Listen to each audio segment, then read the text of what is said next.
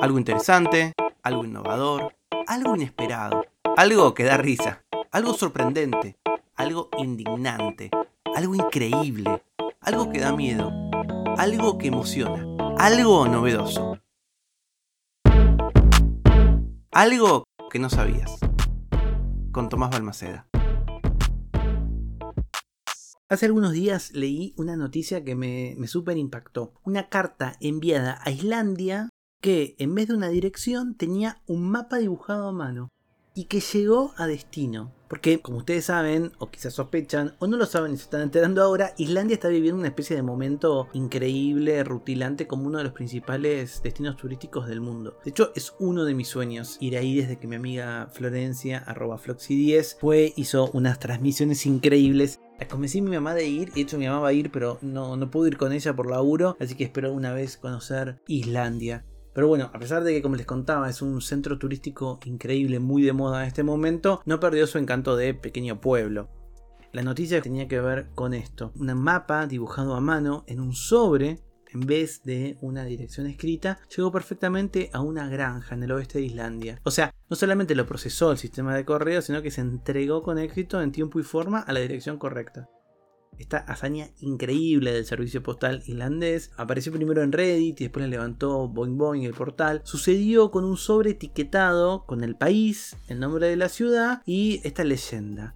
Una granja de caballos con una pareja islandesa y tres niños y muchas ovejas. En el caso de que hubiera varias granjas que encajaran, que coincidieran con esta descripción, el remitente del sobre incluyó una identificación adicional. La mujer trabaja en un supermercado. Además, en el sobre había una ilustración con un mapa de las calles de la dirección de la entrega prevista, con un diagramita que decía dónde había un lago cercano, los nombres de los cruces de algunas de las calles y un punto rojo que decía aquí. Según un servicio local de, noticias de Islandia, la carta fue enviada por un grupo de turistas que habían visitado la granja propiedad de la familia Holler a principios de año. La granja atrae a una pequeña cantidad de viajeros porque cuenta con una especie de mini zoológico, donde se animan los visitantes a acariciar caballos, cabras, ovejas, cerdos, otros animales de la familia. Inseguros de la dirección de la granja, los turistas hicieron uso de sus habilidades de dibujo y dejaron las mejores pistas que pudieron para que el cartero las resolviera. Y lo hizo, demostrando que todo es posible en Islandia. Pero bueno, quizás como yo, vos también escuchaste esta noticia.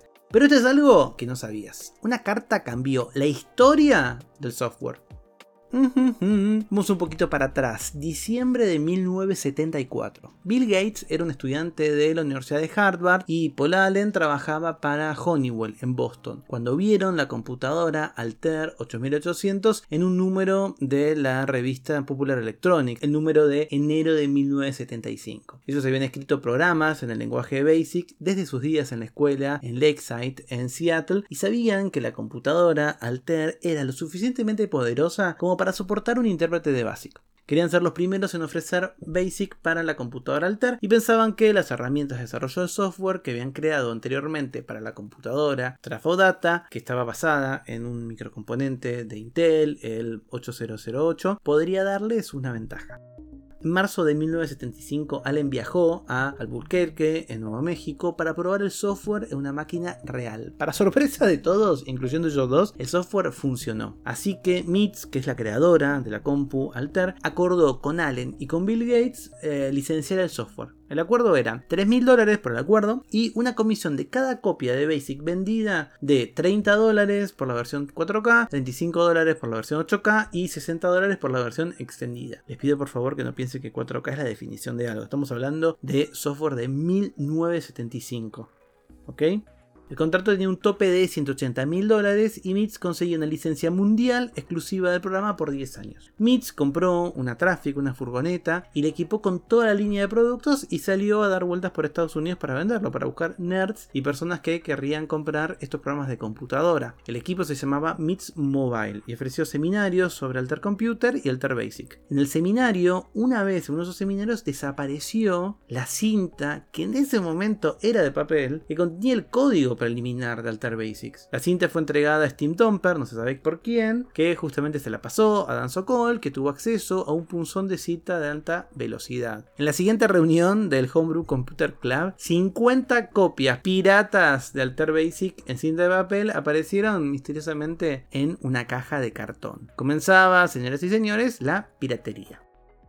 Microsoft eh, recibió una regalía entre 30 y 60 dólares por cada copia de Basic, como les conté, que se vendió con MITS. A finales de 1975, MITS enviaba 1000 computadoras al mes, pero Basic solo se vendía a 100. Así comenzó la preocupación de la industria. David Bernard, el editor de Computer Notes de la revista, se puso al lado de Gates. Escribió en un número en el septiembre de 1975 una pequeña editorial en donde decía ¿Tiene un músico el derecho de cobrar la regalía por la venta de sus discos? ¿Tiene un escritor el derecho de cobrar la regalía de la venta de sus libros? ¿Las personas que copian software son diferentes a las personas que copian discos y libros? Fue entonces cuando Gates firmó lo que hoy se conoce como carta abierta a los aficionados, Open Letter to Hobbies, original en inglés, una carta abierta escrita en 1976 por el mismo Bill Gates y dirigida a los aficionados de las computadoras personales, en la cual Gates expresa su consternación ante la creciente piratería de software que tenía lugar en la comunidad de aficionados, especialmente con el software de su empresa.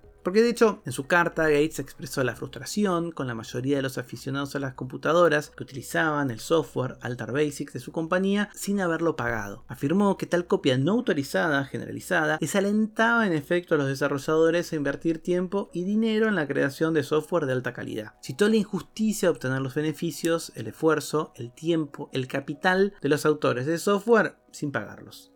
El tono de la carta, que es un poco complejo, la pueden leer en internet, es bastante famosa, sugería que esos aficionados le estaban robando a él personalmente, a Gates, y no a una corporación. Una partecita de la carta dice, ¿Por qué es esto? Como la mayoría de los aficionados debe saber, la mayoría de ustedes roba software. El hardware debe pagarse, pero el software no es algo para compartir. ¿A quién le importa si a las personas que trabajaron en él se les paga? Uno de los principales objetivos de la carta era el Homebrew Computer Club y se enviaría una copia al club. La carta también apareció en Computer Notes, en esta revista que les mencionaba recién, y para asegurarse que la carta se diera a conocer, Munell la envió a través de correo de entrega especial a todas las publicaciones importantes de computadoras del país. La carta fue tenida en cuenta y la reacción fue fuerte. Muchos pensaron que el software tenía que estar incluido con la máquina y que el método de distribución actual era problema de Gates. Otros cuestionaron el costo del software. Por ejemplo, Apple cuando lanzó la Apple I decía en los avisos promocionales, nuestra filosofía es proporcionar software para nuestras máquinas de forma gratuita, con costo mínimo. Y abajo chiquitito decía, sí amigos, Apple Basic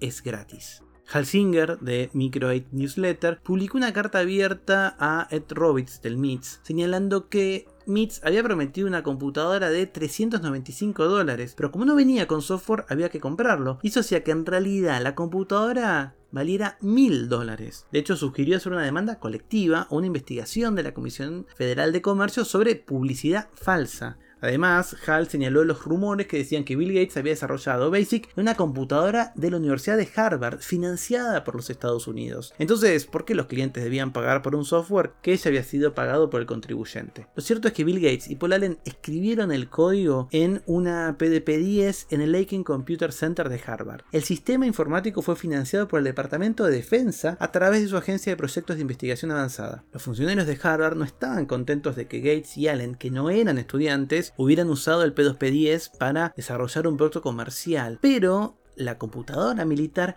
no estaba cubierta por ninguna política de Harvard. El PDP-10 estaba controlado por el profesor Thomas Chitham, quien pensaba que los estudiantes podían usar la maquinaria para su uso personal. A partir de ese momento, Harvard impuso restricciones en el uso de la computadora y Gates y Allen tuvieron que usar otra computadora de tiempo compartido en Boston para finalizar el software. De acuerdo con los especialistas, la carta de Gates marcó una ruptura entre la industria real en la que estaban tratando de generar dinero y el aficionado, que estaba tratando de hacer que las cosas sucedan. Después de todo, la industria necesita de los aficionados, de los nerds, y eso fue ilustrado por lo que eventualmente sucedió. Cuando National Semiconductor, que hizo los propios chips procesadores en el 77-78, decidió que necesitaba un BASIC, preguntaron, bueno, ¿cuál es el BASIC más popular? Y el más popular era el Microsoft BASIC porque se había copiado y todos lo estaban usando. Por eso, para algunos aficionados, el éxito posterior de Gates fue en cierta medida debido a lo que hicimos, a que pirateamos. a pesar de que él dijo que no lo deberíamos hacer y que éramos ladrones por hacerlo. Porque esto es algo que no sabías. Una carta cambió la historia del software. Para hacer este episodio me inspiré en un podcast genial, en inglés por ahora, está buenísimo, que se llama Letters That Changed the World, cartas que cambiaron el mundo. Además, eh, me estuve guiando un poquito porque no sé tanto de historia de las compus, de un artículo de Mental Floss y la entrada de Wikipedia de la carta abierta a los aficionados que está muy buena. Si sabes algún dato que el resto de los mortales no conocemos, me lo contás en hola.tomasbalmaceda.com.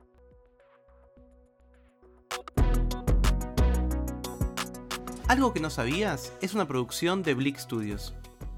Idea y realización, Tomás Balmaceda. Edición y tratamiento del sonido, Andrea Kukier.